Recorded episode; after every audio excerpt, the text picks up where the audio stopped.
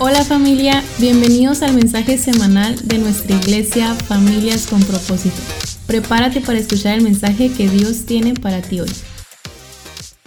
Misión de familias con propósito, no voy a, voy porque tengo que ir, pero entonces tu llamado no se va a potencializar, porque tu llamado solo se potencializa de una manera, ajustado a una visión. O sea, tú tienes que decirle a alguien, ayúdame a ver lo que Dios está viendo en mí. Si no lo ves tú, ayúdame a ver lo que Dios está viendo en mí para hacerlo efectivo, lo que estoy haciendo. No estoy diciendo que un llamado es un liderazgo. Un llamado es algo que tienes que hacer. Cumplir una agenda de Dios, cumplir un tiempo de Dios, cumplir, estar con las personas correctas en el momento correcto, en el tiempo correcto.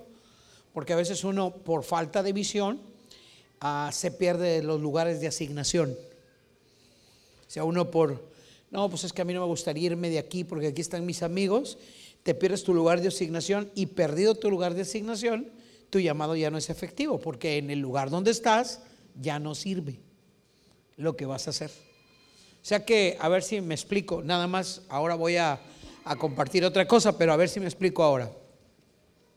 Cuando yo inicié a viajar, más o menos en el 90 aproximadamente, no viajaba tanto como ahora, pero más o menos en ese tiempo, cuando yo inicié a viajar, pues mi mamá se ponía muy triste que yo me salía viernes, sábado. Entonces yo trataba de regresar el domingo porque teníamos dos servicios, en la mañana y en la tarde. Entonces yo trataba de regresar al servicio de la tarde para que la gente de Tapachula no me extrañara.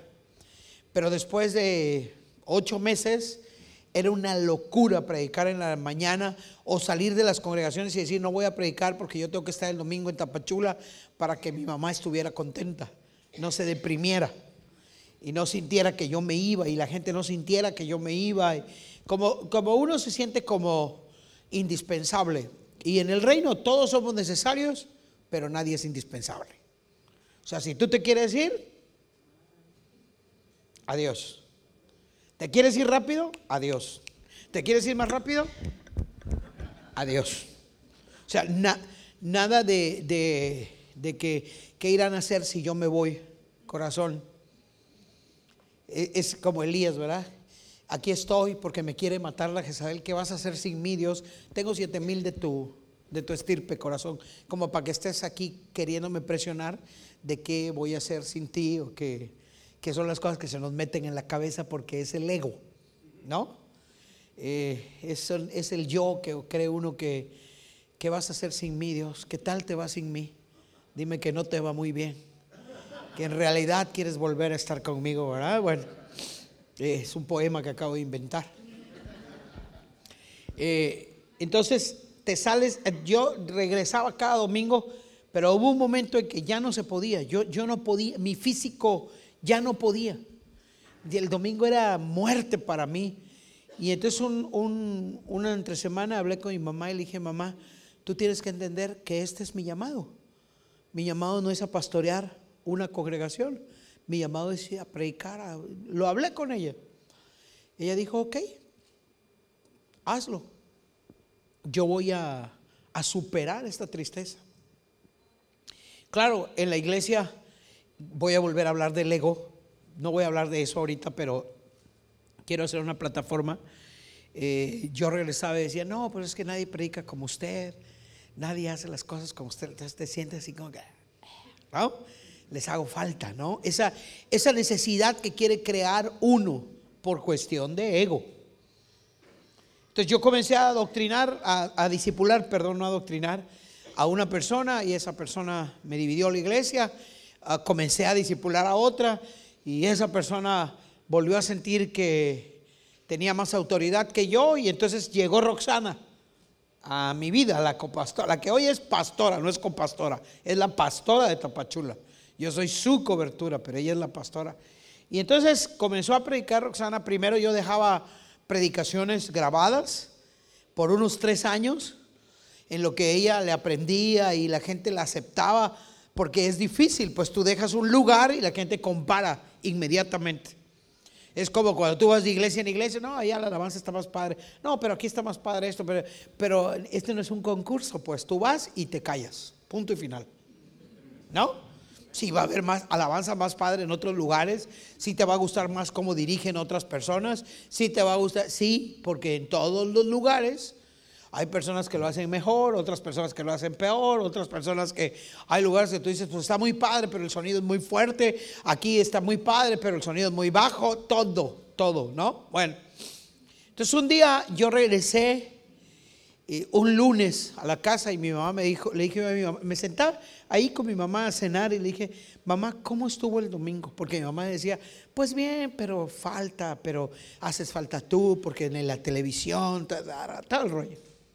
Y un lunes que ya comenzaba a predicar Roxana, le dije a mi mamá, ¿cómo estuvo mamá la iglesia? Estuvo tan bien, me dijo, que no supimos que no estabas. Me quiso dar la vuelta a la cabeza como el exorcista, así como, ¿qué?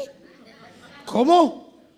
¿No les hice falta? No, me dijo, ya no. Ese día fue la muerte para mí. Ese día fue para mí. Pero yo entendí, o hacía esto y pastoreaba y me podía quedar y hacerlo. Y no lo iba a hacer mal porque sé hacerlo, pero no era mi llamado. ¿Ya me expliqué? Tú puedes pastorear un lugar, pero si no es tu llamado, lo vas a hacer como una empresa, pero no como un organismo. Porque esto es un organismo. Eso tiene vida. El llamado tiene que ser en el lugar correcto, en el lugar que te asigne Dios, porque nadie, nadie se asigna el lugar de nacimiento, el color de piel, la estatura, nadie. Tú naces así como estás y quéjate todo lo que se te pegue tu gana, así te vas a quedar. Opérate. Y cuando seas viejo, vas a volver a como naciste. ¿Ya me expliqué? O sea, hay cosas que no puedes quitar. Entonces, llamado, eh, hermanos y hermanas, señoras y señores, es estar en el lugar correcto, en la asignación correcta, con las personas correctas. En la agenda de Dios para que sea eficaz, para que sea efectivo lo que estás haciendo. Puede ser glorioso tu llamado, pero ¿de qué te sirve si no estás ajustado a una visión? Y ahora, ya que estás ajustado a una visión y ya que estás ajustado a un llamado y sabes que lo que estás haciendo lo estás haciendo en el lugar correcto, con las personas correctas, de la forma correcta, ahora hay que cambiar una cosa más, la dinámica de tus pensamientos. Porque montones de personas están adentro de las iglesias, montones de personas están adentro de las congregaciones, vienen, les gusta, cantan, ministran, ayudan con los niños, ayudan en la tiendita, ayudan con los voluntarios, ayudan con los ujieres, todo, todo hacen el aseo, cosas padrísimas adentro de la obra, pero su dinámica de manera, su dinámica mental no es la correcta. O sea, ya que estás aquí adentro, hay que tener una dinámica de pensamientos correcta. Porque si no, aunque tu llamado sea eficaz, aunque estás en el lugar correcto, tu personalidad no cambia. Y donde no cambia tu personalidad, vas a comenzar a rozarte con gente que no te tendrías que haber rozado porque estás pensando incorrectamente. ¿Listos? Isaías 55, versos 8 y 9 y luego Mateo 12, 25 y les vamos a dar lectura. Porque mis pensamientos Voltea con la persona que está a tu lado y dile, tus pensamientos, dile, no son los pensamientos de Dios. Pero no quiere decir que no puedas pensar como Él. Dice como dice, mis pensamientos no son vuestros pensamientos, pero no dice, son inalcanzables mis pensamientos. Dice, ni vuestros caminos mis caminos, dijo Jehová, dale por favor. Como son más altos los cielos que la tierra, así son mis caminos más altos que vuestros caminos y mis pensamientos más que vuestros pensamientos. ¿Ok? lo que asienta Isaías es que Dios piense de una manera y nosotros de otra. Pero para que toda tu vida cambie, no solo tu llamado, necesitas ajustar ahora. Ya ajustaste tu llamado, ya te ajustaste a la visión, ahora hay que ajustar tus pensamientos a los pensamientos de Dios. Porque se puede. No lo digo yo, lo dice la Biblia. Dice que tenemos la mente de Cristo. Tenemos que pensar como Él piensa. Ahora, déjenme enseñarles. Mateo 12, 25. Sabiendo Jesús los pensamientos de ellos, les dijo, todo reino dividido contra sí mismo es asolado y toda ciudad o casa dividida contra sí misma no permanecerá. A mí me gusta pensar que la forma de pensar de alguien hace que el maestro hable. Claro, esta, este, esto, las personas que están oyéndolo no piensan correctamente, pero aún no pensando correctamente, tienen un pensamiento de reino y por eso les habla, aunque sea para regañarlos. A mí me gusta pensar que lo que piensas haga que el, que el Espíritu Santo te quiera hablar. Que la manera en que tu pensamiento resuelve y dice, a ver cómo será esto, a ver por qué, es, esas ganas de saber, haga que Dios te quiera hablar. Hay gente que viene y no viene ni para saber, ni para conocer, ni viene para criticar. Ay, no, no me gusta, ay, eso no me parece.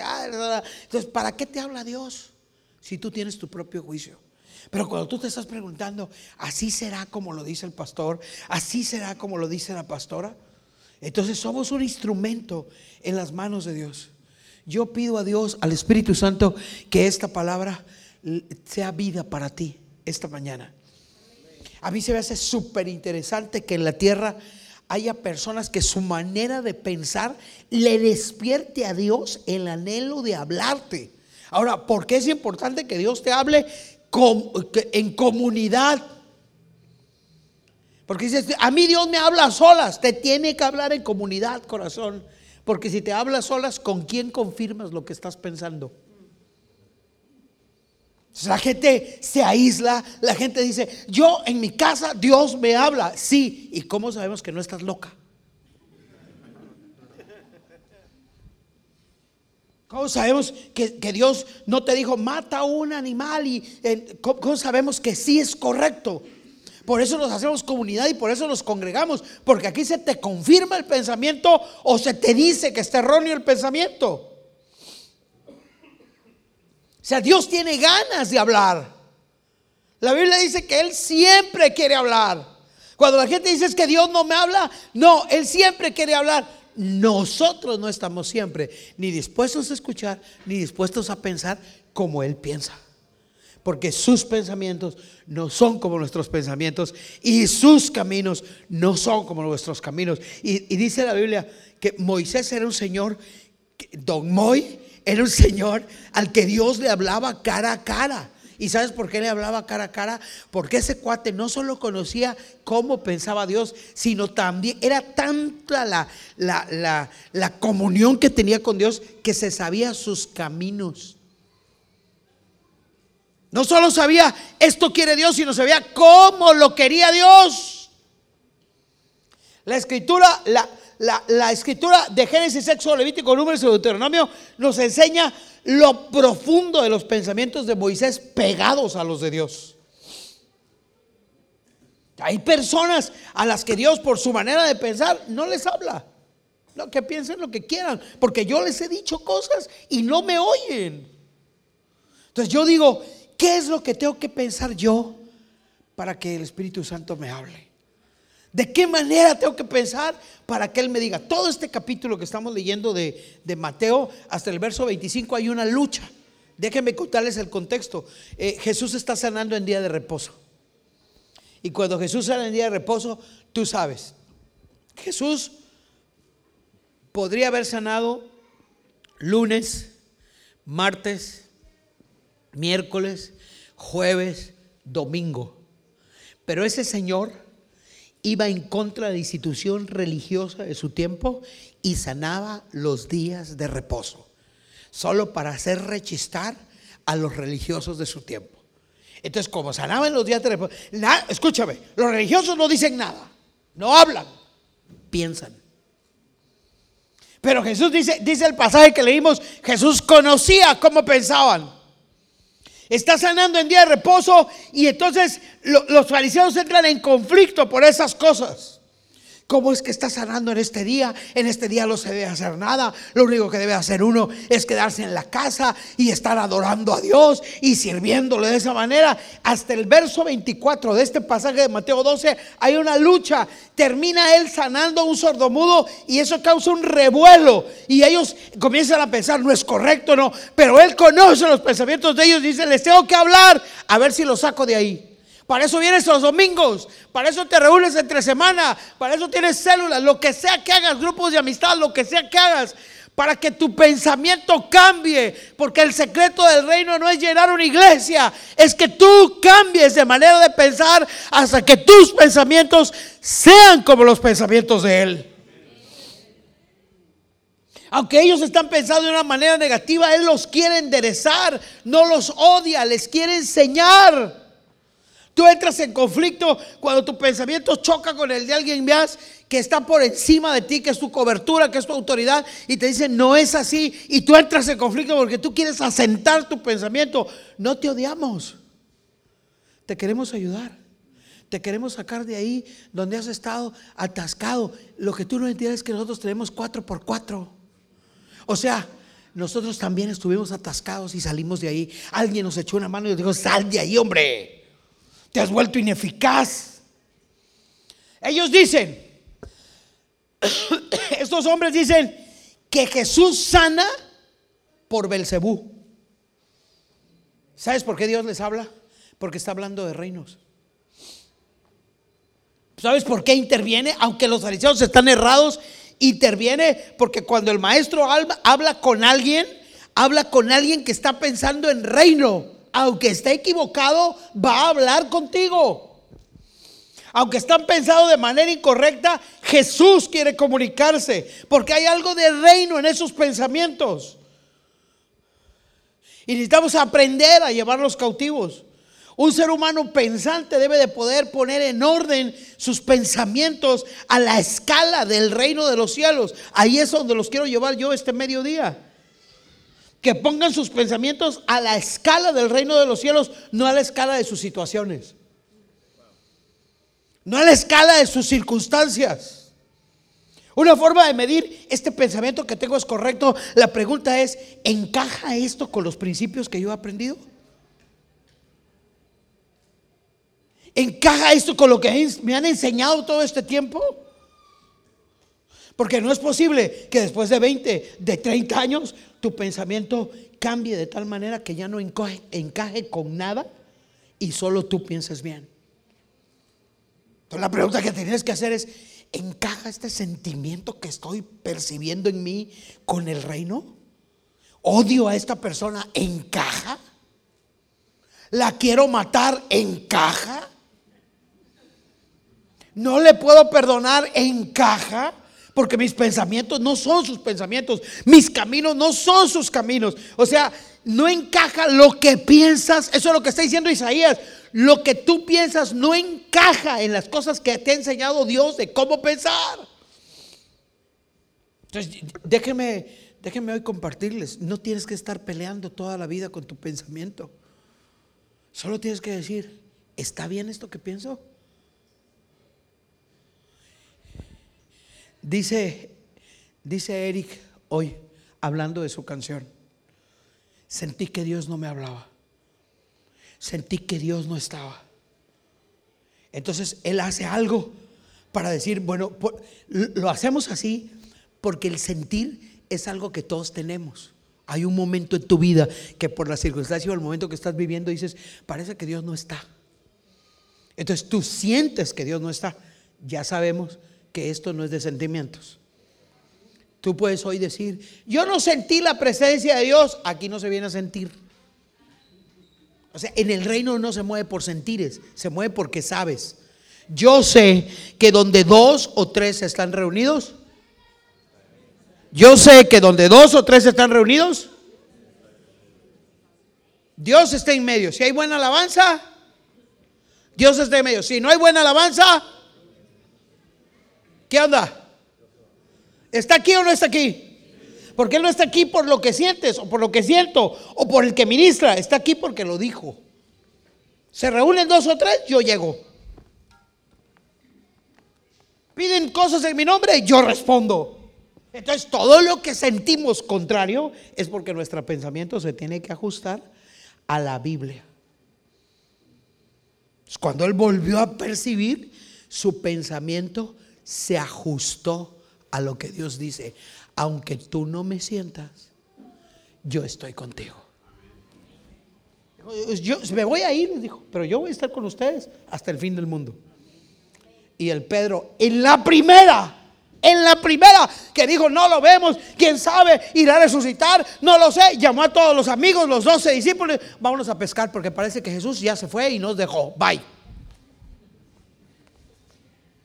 El hombre que ha caminado sobre el agua, por eso Pedro tiene que ser tan tratado y tan procesado, porque su pensamiento no se ajusta. O sea, la gente, hoy hablábamos de una persona hablando de sus tragedias y de sus desgracias. Bueno, es que el pensamiento no se ajusta al reino, se ajusta a la circunstancia.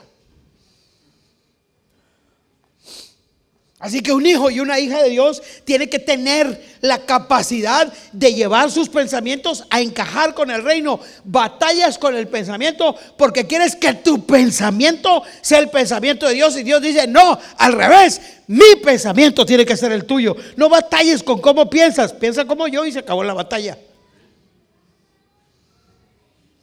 ¿Daré el diezmo o no lo daré? No le pienses. Hay un pensamiento en la Biblia que dice que lo tienes que dar no le pienses. Porque cuando empiezas con que es que si no, no, si lo doy no me va a alcanzar, si lo doy, no le pienses, ajustate. Esas son las batallas de la gente que no entiende ni la mentalidad ni la dinámica. Entonces no se ajusta. Y hay que ajustarse. Cada vez que puedas, hay que ajustarse. Así que la forma en la que un ser humano crece o madura es, es por la forma en cómo piensa. Si, tu pensamiento lo colocas en el reino y no cuadra, quítalo. Se oye muy sencillo, no es fácil, pero se oye muy sencillo, pero no es fácil. O sea, ¿qué estoy diciendo hoy? Se puede crecer en la manera de pensar. Se puede, fíjense lo que estoy diciendo, se puede desarrollar la mente que Dios quiere. Y entre más la desarrollas, mejor vida vives. Entre más comienzas a pensar como Dios quiere, mejor te va a ti. No es que voy a vencer al diablo, cállate, cállate. El diablo está vencido. No lo vas a vencer. Él ya está derrotado. ¿Qué onda que la iglesia sigue pensando, tengo que pelear con este cuate? Ya está vencido. Ya. mírame, mírame. El que no está informado eres tú. El diablo ya lo sabe.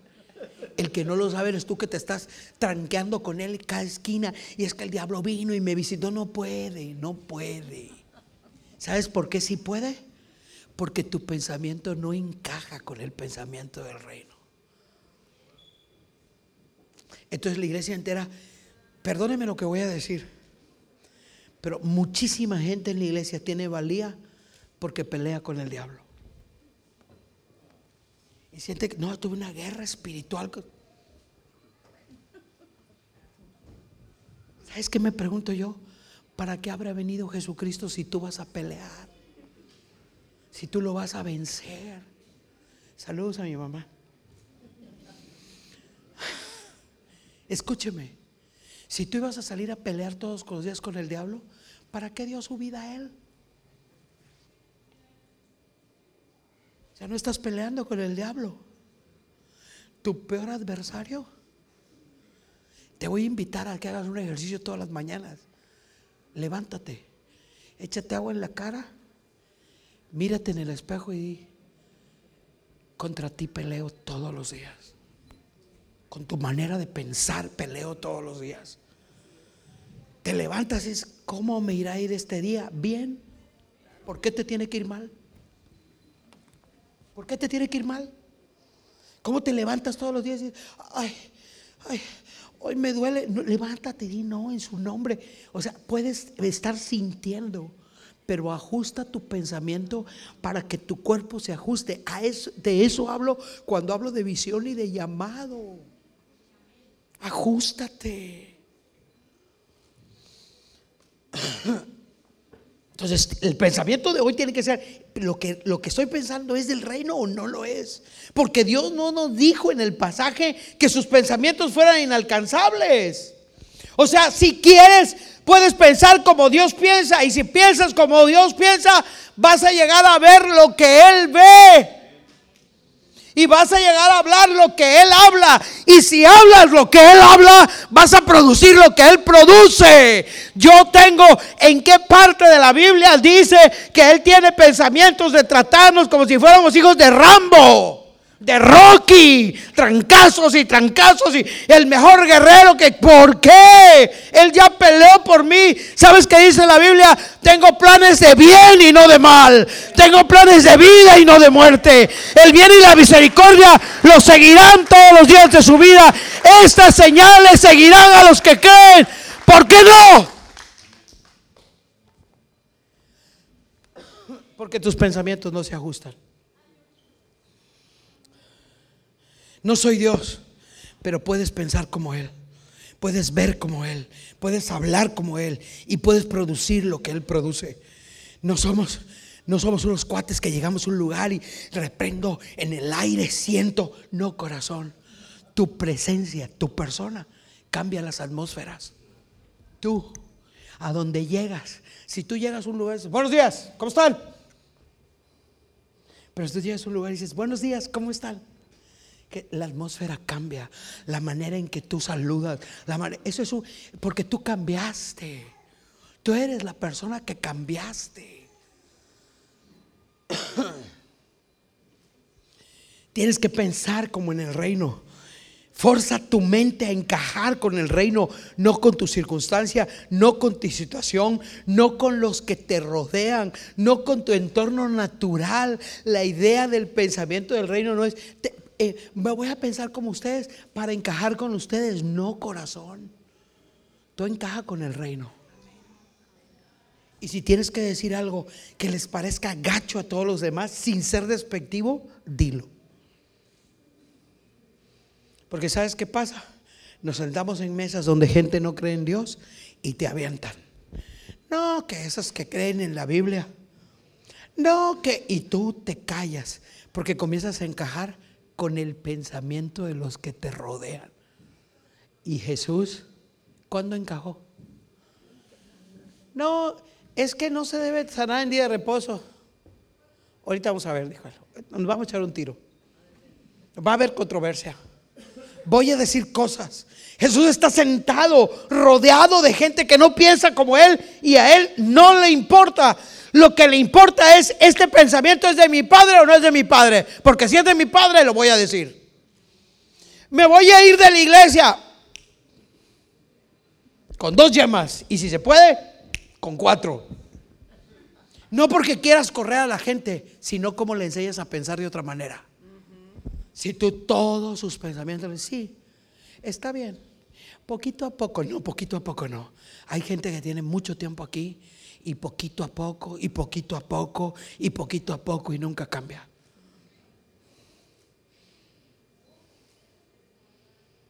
Si eres impuntual y yo poquito a poco te voy dejando, o te vuelves más impuntual, o me vuelves impuntual a mí.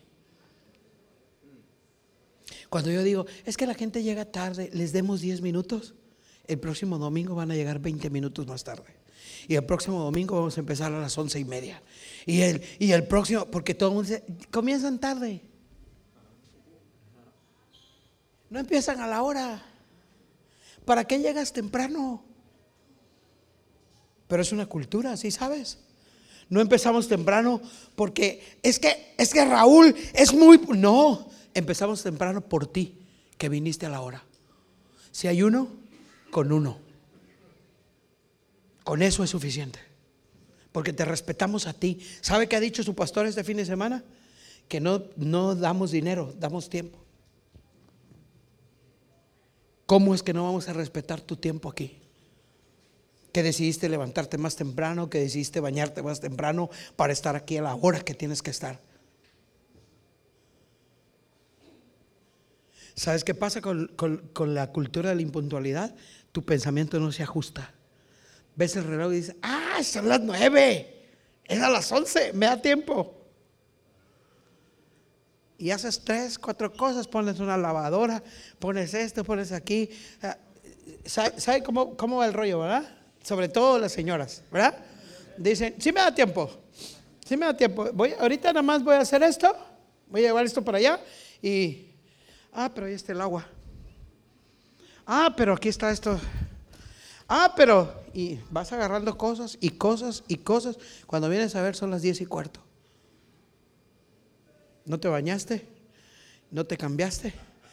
10.45 sales como loca, como enciendes el carro, la lavadora, enciendes el carro y tú dices, es el diablo. No, mi vida. ¿Cuál diablo? A no ser que tú tengas cola. O, esté, o, sea, roja de piel. ¿Cuál diablo? ¿Cuál diablo? Y adentro del carro, en la plancha la, la desenchufé. ¡Ay, el diablo me perturba! Yo siempre he pensado que el diablo, desde hace dos mil años, está en una esquina diciendo: Ya déjenme echar la culpa. Agarren la onda, sean responsables. Donde quiera que estés, lo que te distingue de si piensas o no piensas correcto son tus pensamientos. No nacimos nosotros para que mis pensamientos armonicen contigo. Mis pensamientos tienes que armonizar con Dios. Si no armonizan contigo y te caigo muy mal.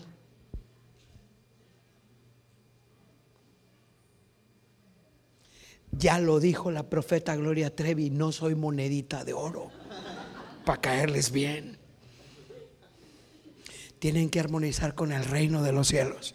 ¿Me está escuchando lo que estoy diciendo? Si quieren ser la congregación, las familias con propósito que son llamados a ser, tienen que armonizar con el reino de los cielos sin ser groseros, con su familia. ¿Cuánta gente el domingo cuando van a salir llega el tío que tenía tres años que no venía en nada y el pastor dice, es que mi tío que no agarra a tu tío y dile, tío, tres años sin verte y llegas el mejor de los días. Te voy a llevar a la iglesia. Este es el día perfecto para ti, porque vas a saber qué Dios hizo conmigo. Vente. Luego te invito a comer birria, tío. Luego te invito, te invito a tostadas de la guerrerense, papá. Luego te llevo a los tacos el Fénix, mi rey. Pero hoy vas a ir conmigo. ¿Y qué hay en la iglesia? Vas a conocer la bufadora, papá. Adentro de la iglesia vas a conocer la bufadora, papá. No te quedes, no armonices, tráelos. Invítalos, no te quedes por política, no te quedes. Es que no había venido tres años, pues Dios te lo mandó ese día para que lo traigas. Pero a ti te enseñaron otra cultura. Entonces necesitas efectividad en el llamado, ajuste a la visión y que tus pensamientos se encajen con los pensamientos de Dios. Para que si tus pensamientos han sido malos todo este tiempo y no encajan, tus caminos son peores. El día que tus pensamientos se encajan con los pensamientos de Dios, tus caminos se vuelven los caminos de Dios. Y la cosa cambia. Ay, pregúntate, ¿encaja con mí, con Dios este pensamiento? ¿Encaja con mi cobertura este pensamiento? Y cuando lo empiezas a hacer según su palabra, a ti te cambia la vida, porque la, la palabra es espíritu y es vida. Así, así. Isabel, quiero la visión, quiero el llamado. Bueno, ahora quiera el reinicio de un sistema nuevo de pensamientos. Quiero pensar de manera diferente. Quiero pensar ajustada al reino. Esa mecánica te va a obligar a un sistema de autoanálisis. Te va a llevar directo a tu forma de pensar. Si quieren pensar reino, tu forma de pensar y la mía se quedan cortas. Pero tú tienes que aprender. Mire, Roxana y yo tenemos una mecánica. Roxana es la pastora de Tapachula. Entonces me dice, oye Isabel, traigo problemas con fulano de tal. Ah, sí, Rox. ¿Y qué pasa? No, pues y ya me cuenta el rollito, ¿no? ¿Y qué quieres? Le digo yo. ¿Que se quede o que se vaya? Mira, como es la primera vez que tenemos problemas, voy a hablar yo con él. ¿Ok? Si me da más problemas, habla tú. Si habla con ella, ¿cómo supo usted, oiga? Se queda. Si habla conmigo,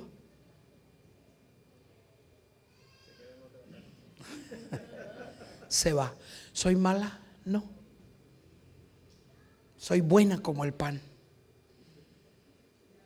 Roxana tiene ese corazón de pastor, yo esa vena apostólica profética que no me permite dejarte con vida si piensas mal.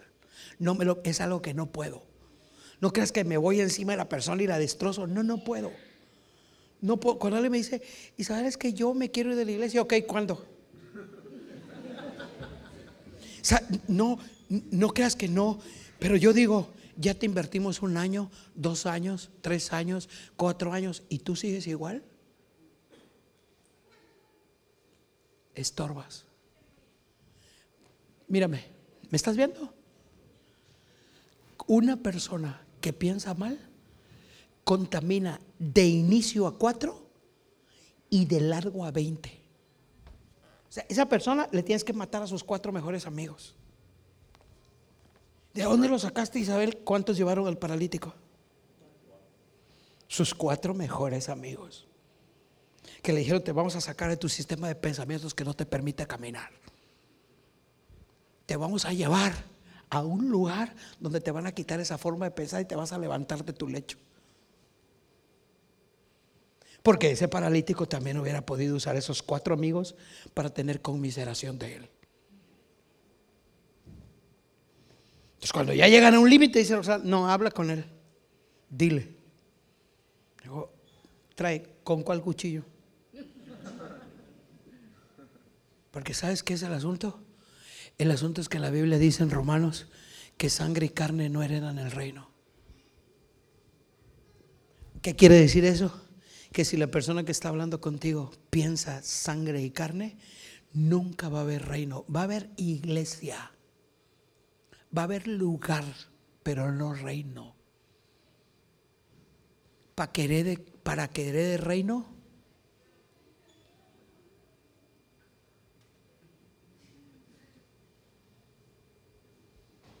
así entra en espíritu.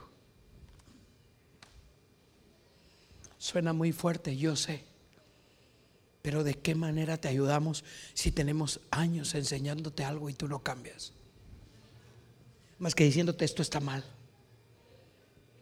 Te quito toda tu influencia. Te comienzas a sentir solo y dices, o cambio o me muero. No somos insensibles. No soy una persona insensible. Quiero que la gente reaccione y la gente no reacciona hasta que muere. La tarea apostólica es encontrar a las personas conflictivas y darles cuello, porque entonces van a vivir. Porque si tú dices, no, yo no, a mí no me gustan los líos, pero todos tus amigos son conflictivos, sí te gustan los líos. Yo no soy homosexual, pero todos tus amigos son homosexuales, sí eres homosexual. Yo no soy ladrón, pero me junto con puros estafadores, si eres estafador. ¿Cómo te lo quito? Te mato. Aquí está la doctora Ochoa. No la voy a matar. Pero si tengo gangrena hasta acá, ¿me cortan hasta acá? ¿Cuánto más arriba? Me cortan hasta acá. ¿Por qué si esto no está gangrenado? Porque va a correr, se va a contaminar. ¿Ya viste? ¿Le estás oyendo o no? Dijo, va a correr y se va a gangrenar. O sea que cuando, si te veo las dos manos gangrenadas, te tengo que cortar 10 centímetros más arriba. Porque si no, estoy mintiéndote. Si te veo que estás mal, te tengo que cortar. Pablo dijo, con algunos ni comas,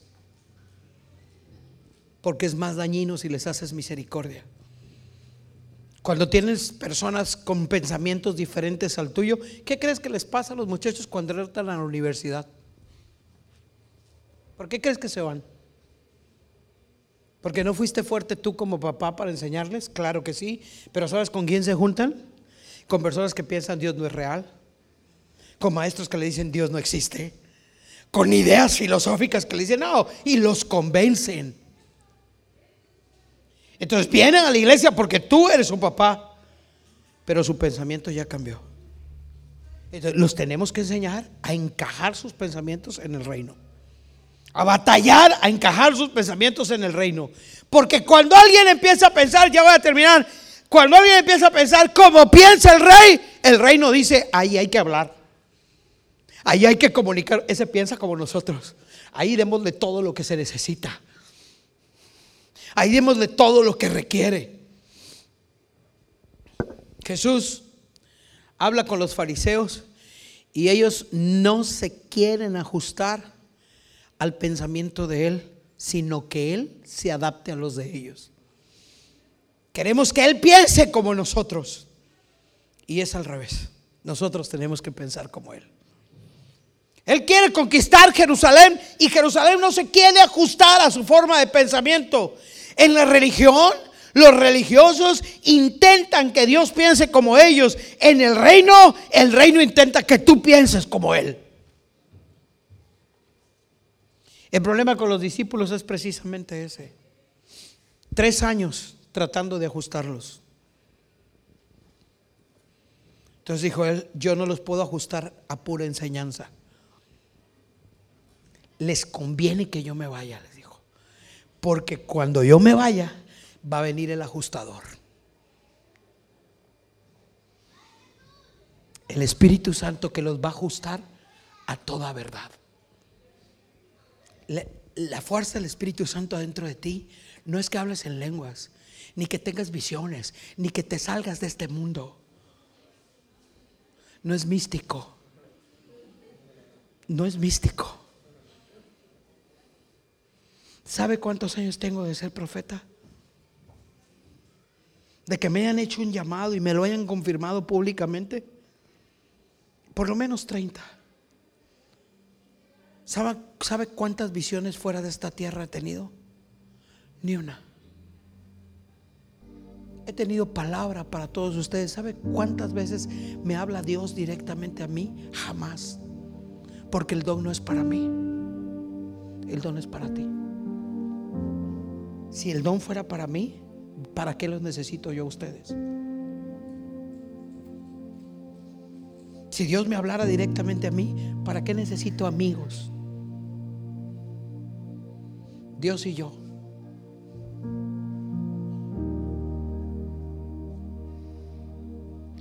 Pero el don no es para mí. Aquí está mi amiga de hace treinta y tantos años. Ella sabe cuántas palabras proféticas públicas he recibido en mi vida. Ha sido testigo de la última palabra, que son con esta dos en toda mi vida. Pero el día que me llamó profeta por primera vez, yo ajusté mi pensamiento. Eso dices que soy, voy a investigar qué es un profeta y voy a actuar como él. Y así lo hice. Y me ajusté. Y me acaban de dar una palabra hace un mes, dos meses, extraordinaria. Me voy a ajustar a la palabra cuando Dios la decida. Pero el don no es para mí. El don es para ti. Dios me habla para hablarte a ti. No para que yo sienta a mí Dios me habla. No. No paso noches en vela. No, Dios me habló y no dormí. Sí dormí y sí duermo muy bien. No tuve visiones. Desde que dejé de cenar en la noche muy tarde, dejé de tener visiones.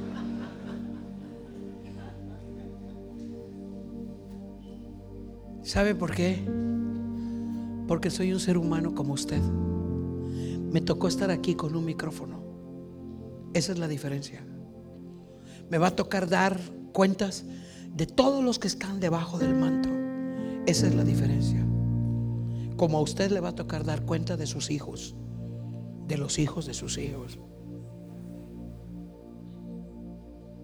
No hay misticismo en esto. Uno quisiera. ¿Cómo quisiera uno ser místico, misterioso, subir al púlpito y decir? Dios me habló, me dijo cosas inexplicables que ustedes no podrán entender? Cállate. Si Dios me habló y no te puedo explicar lo que Dios me habló, entonces tengo un problema. Tengo un problema. Me habló mi alma, me habló mi corazón, me habló mi manera de pensar, pero no Dios. Yo no le encuentro místico a Dios, al maestro en ningún lado. Dijo, miren muchachos, el sembrador salió a sembrar. Oh, encontró cuatro tipos de tierra. Esta tierra es esto, esta tierra es esto, esta tierra es esto y esta tierra es esto. ¿Cuánto ayunaron los que lo estaban escuchando? La tarea del Espíritu Santo es llevar a tu mente en un viaje natural. Dije, voy a decirlo otra vez, en un viaje natural para que te puedas dar cuenta de lo que no estás alineado y puedas deshacer tu manera de pensar. Un viaje natural. Nicodemo se acercó a él y le dijo, ¿cómo le hago para ver el reino? Y él le dijo, vas a tener que nacer de nuevo para pensar como yo pienso. Puedes tener la Biblia en tus manos y estar pensando equivocadamente. Los fariseos usaban la Biblia. Todos los sábados se la sabían de memoria. La ley y los profetas y sus pensamientos seguían equivocados. Porque la Biblia sola, de, por el puro libro, no garantiza que tú cambies. Necesitas tener fe en el libro. Necesitas decir, esto que dice este libro, yo me lo creo. Yo sé que así es. Pedro se levanta a predicar y nunca lo ha hecho antes, pero tiene al Espíritu Santo. Nunca ha predicado. Seré buen predicador. No se, se levanta y dice, lo que ustedes están viendo aquí, y hace que tres mil personas cambien su manera de pensar con una sola predicación. Pedro, no. El Espíritu Santo ajustándolo a que hablara como el reino habla.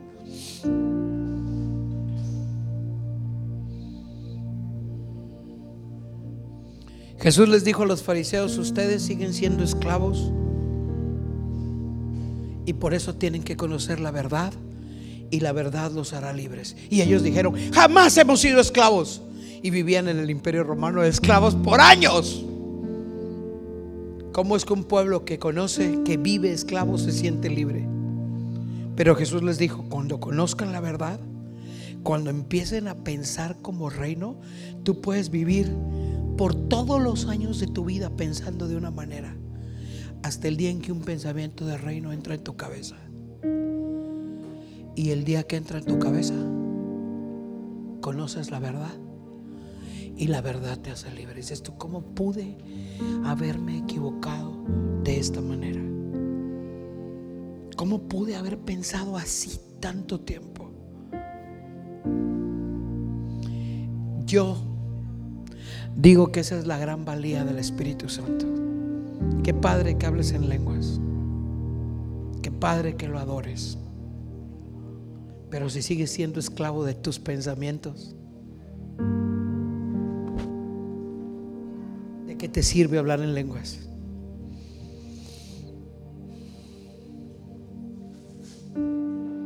Cuando llevas tu mentalidad a encajar con los principios del reino, el rey quiere hablar contigo. Dice, aquí hay diálogo. Aquí hay uno que piensa como yo pienso. Y le voy a enseñar mis caminos. Eso, eso le pasó a Don Moy. Don Moy entendió que no solo de pan vivirá el hombre. Porque todos los israelitas creían, es el maná, con eso va. No, no, no, no solo de pan. Se vive de otra cosa. Entendió los caminos. Hay gente que dice, ¿por qué Dios a mí no me habla? Hay personas adentro de las congregaciones que dicen, yo fui y la profeta no me dio una palabra. Y la pregunta es, ¿cómo para qué? Si no vas a cambiar. El reino te busca porque tu pensamiento anda buscando ajustarse al reino.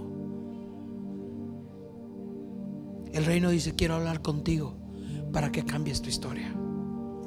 Porque tienes un llamado. Porque tienes una visión. Y ahora vas a tener un pensamiento correcto que va a potencializar tu llamado y la visión. Mientras sigas pensando como tú quieres seguir pensando, la historia no va a cambiar. Pero si esta mañana tú dices, quiero cambiar, quiero quitar esta forma de pensar y entrar en una nueva etapa en mi vida. Tal vez hay aquí alguien que ha venido y no diezma, porque tiene sus pensamientos acerca del diezmo. Porque dice, es que las iglesias siempre piden dinero. Fíjate que en esta no. Don Raúl no pide dinero, pide tiempo. ¿Cómo ves? Tú le estás diciendo a Dios, no te puedo dar mi tiempo aquí, pero te lo doy en monedas, en billetes, para que hagas algo en este lugar. ¿Te quieres poner de pie, por favor?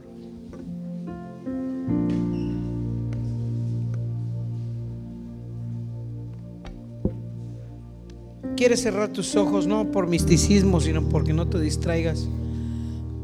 Y si hay alguien aquí que hoy dice, yo he estado desajustado en mis pensamientos, yo he estado desajustada en mi manera de pensar, pienso según la cultura que me inculcaron, tengo mis pensamientos acerca de las personas, tal vez te han herido tanto que no vuelves a confiar. Este, este mediodía el Espíritu Santo te quiere decir, ven y déjame actuar a mí. Ven y déjame cambiarte la manera de pensar. Ven y déjame quitarte lo que has pensado todo este tiempo para poder potencializar todo lo que yo he visto en ti. Ahí donde estás. Y si tú quieres, solo si tú quieres, levanta tu mano y dile al Espíritu Santo, hazme libre. Sácame de esta mentira en la que he vivido todo este tiempo y reiníciame. Reinicia mi sistema de pensamientos. Todo este tiempo he vivido bajo la cultura de alguien que me dijo no puedo, no tienes, no quieres, no no sirves, no. Yo digo que soy tu hijo y soy tu hija y que sí sirvo y que sí puedo y que sí tengo. Y me ajusto a tus pensamientos, Espíritu Santo y cambio los míos y reinicio en mi matrimonio, en mi familia, en la forma que trato a las personas. Porque yo aquí en la iglesia me he sentido libre, pero no soy libre, soy esclavo y soy esclava de mi manera de pensar. Hoy la quiero cambiar. Y la quiero cambiar y sé que será una lucha ajustarme, pero estoy dispuesto a luchar hasta establecer tu reino en mi vida de manera tal que se potencialice mi llamado y se haga eficaz la visión adentro de mí. Padre, yo oro por familias con propósito. Por estos 11 años que no han luchado 11 años para llenar este lugar. Han luchado 11 años por cambiar una mentalidad, como la cambiaron ellos, como la ha cambiado Raúl, como la ha cambiado Heidi, como la han cambiado sus hijos, sus hijas. Señor, gracias por estos 11 años de lucha constante. Porque tus pensamientos sean nuestros pensamientos y porque tus caminos sean nuestros caminos. Te damos gracias por eso. Por los 11 años de personas que han estado viniendo. Algunas se han ido porque no se ajustan al formato de pensamiento tuyo, el que tú nos has dado aquí. Pero este día, los que estamos aquí, estamos diciéndote nos ajustamos hasta que pensemos como tú piensas, hablemos como tú hablas y produzcamos lo que tú produces. Amén y amén. Dele un aplauso al rey.